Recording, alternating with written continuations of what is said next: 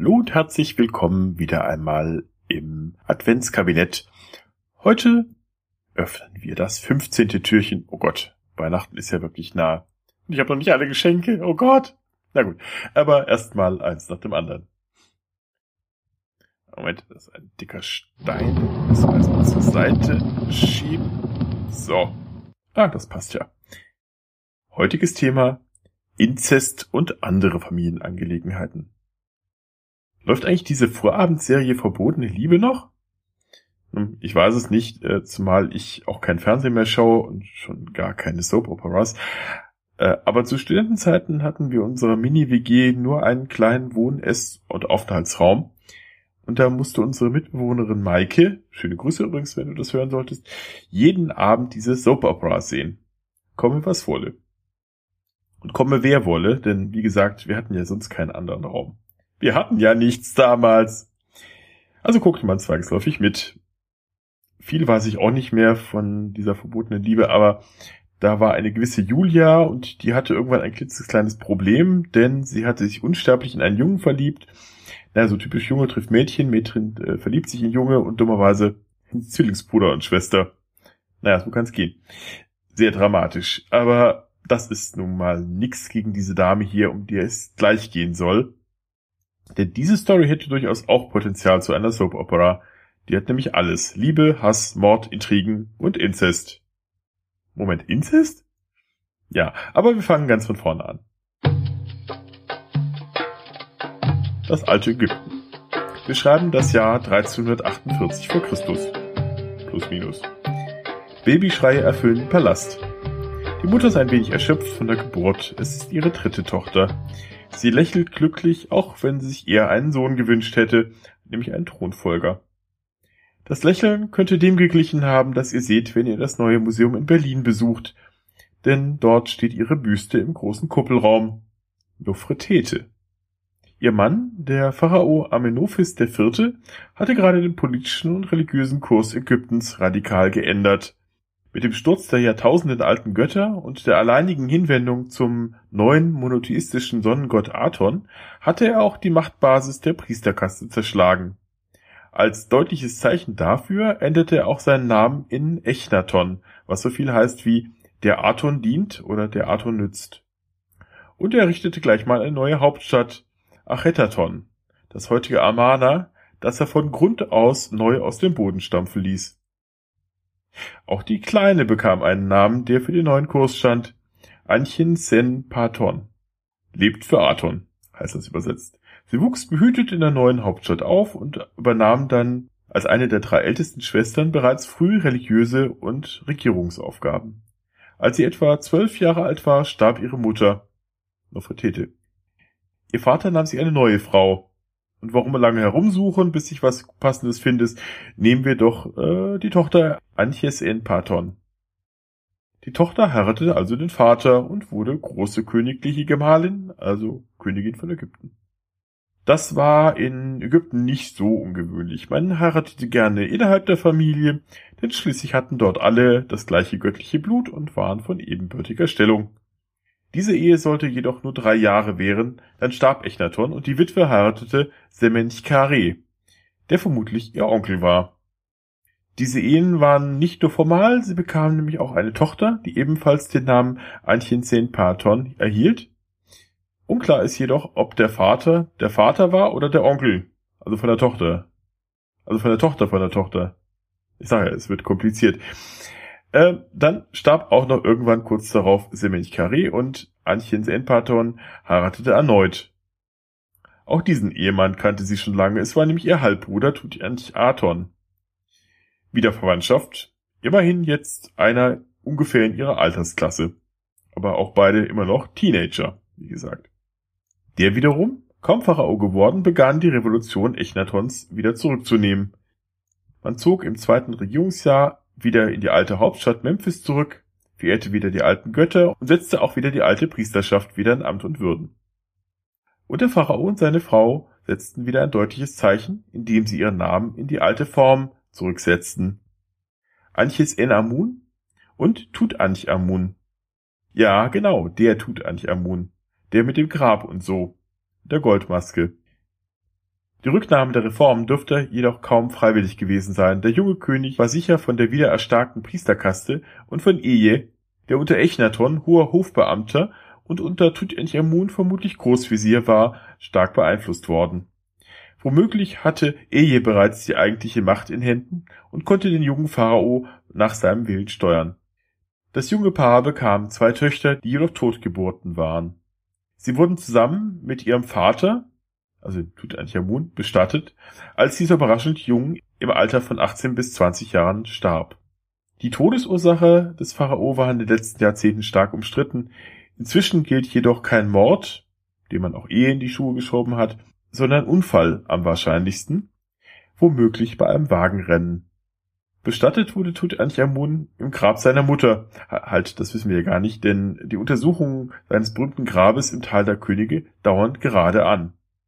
Denn nach einem neuen Paper des Forschers Nicholas Reeves könnte es sein, dass der überraschend verstorbene König ganz schnell in einem bereits vorhandenen Grab beigesetzt werden musste, das man dafür teilweise freigeräumt habe und den bisherigen Inhalt in dann zwei später zugemauerte Kammern umgeräumt habe, um Platz für den neuen Toten zu schaffen. Möglicherweise den von seiner Mutter. Antjes Enamun war also schon wieder Witwe. Diesmal war aber kein Vertreter der königlichen Blutlinie mehr übrig. Dafür aber Visier Eje. Der streckte nun ganz unverhohlen seine Finger nach dem Thron aus und forderte die Hand der verwitweten Königin. Das wollte die sich aber nicht gefallen lassen und versuchte es nun mit der Flucht nach vorne, die fast ebenso radikal war wie die ihres Vaters, respektive Schwagers, respektive Schwiegervaters, Echnaton, respektive Amenophis IV., wie er vorher hieß, Sag ich nicht, dass es kompliziert wird, wie in einer Vorabendserie? Vielleicht nutzte Antjes Enamun auch die Trauerphase von 70 Tagen, in denen ihr Mann einbalsamiert wurde für diesen Coup. Ganz klar ist es nicht, denn eigentlich zog sich die Geschichte, die als Dahamunzu-Affäre in die Geschichte eingehen sollte, einige Monate hin. Also länger als die 70 Tage. Die Königin schickte also einen Brief an einen der größten Erzfeinde des Reiches, an den hethitischen Großkönig Supi Luliuma. Laut den Annalen des Großkönigs stand darin folgendes. Mein Gatte ist gestorben, einen eigenen Sohn aber habe ich nicht. Von dir aber sagt man, dass du viele Söhne besitzt. Wenn du mir also einen Sohn von dir gibst, soll er mein Gatte werden. Niemals aber werde ich einen meiner Diener nehmen und ihn zu meinem Gatten machen. Eine solche Befleckung befürchte ich. Der erwähnte Diener ist vermutlich Eje, der ja kein königliches Blut in sich trug. Auch wenn man früher vermutet hatte, er könnte Anchins Amun Großvater sein, bei der Familiengeschichte hätte einen das nun auch nicht mehr verwundert. Der Großkönig, der den Brief erhielt, war baff. Das hätte ja bedeutet, dass er kampflos beide Großreiche vereinigen konnte. Aber Moment mal, da war doch irgendwas faul, oder? Was hatten die Ägypter vor? Das konnte doch nicht echt sein, oder? Supiluliuma beschloss, das Ganze lieber nochmal genauer zu überprüfen, bevor er darauf reagierte. Er schickte nun nach reiflicher Überlegung, Zeit verstrich, einen Gesandten namens Hani los, der das Ganze nochmal in Ruhe prüfen sollte. Der kam dann nach einer Zeit wieder, nickte und sagte, ja, das stimmt alles so, wie der Brief behauptet. Und er brachte gleich einen neuen Brief mit, der zugleich stinksauer, aber auch verzweifelt klingt. Warum sprichst du eben so, man könnte mich betrügen? Falls ich einen Sohn hätte, hätte ich über meine eigene und meines Landes Schande an ein anderes Land geschrieben. Der mein Gatte war, ist gestorben, einen Sohn, aber habe ich nicht. Ein Diener von mir werde ich niemals nehmen und ihn zu meinem Gatten machen. Ich habe an kein anderes Land geschrieben, sondern ich habe dir geschrieben. Deine Söhne sind zahlreich, sagt man. Ein Sohn von dir gib mir, und er wird mein Gatte werden. In Ägypten aber wird er König werden. Na dann, versuchen wir, könnte man es ja doch mal, sagte sich der Großkönig und schickte seinen Sohn Zananza los. Die hatten noch Namen für Prinzen, ne? Also Zananza, zusammen mit hastig zusammengesuchten Gastgeschenken. Doch sei es, dass Ehesmänner Wind von der Geschichte bekamen, sei es, dass sich der militärische Feldherr Haremhab, der ebenfalls nach der Krone gierte, dem Zug entgegenstellte, Zananza scheint niemals an ägyptischen Hof angekommen zu sein. Vermutlich wurde er ermordet. Antjes Enamun war also nun gezwungen, den verhassten Ehe doch zur ehelichen Ehe zu ehelichen? Na gut. Äh, der dadurch die Legitimation erhielt, den Thron zu besteigen. Danach wird es plötzlich still um Antjes Enamun. Man hörte von da an nie wieder von ihr. Vielleicht hat sie Ehe, nachdem er hatte, was er wollte, in aller Stille beseitigen lassen. Ihr Grab wurde nie gefunden. Es gibt zwar ein Grab im Tal der Könige, das sogenannte KV21, in dem neben einer anderen Mumie auch eine Mumie liegt, die die Mutter der beiden totgeborenen Babys aus Tutanchamuns Grab sein könnte. Die DNA passt aber wiederum nicht zur Mumie in KV55, die als Echnaton identifiziert wurde.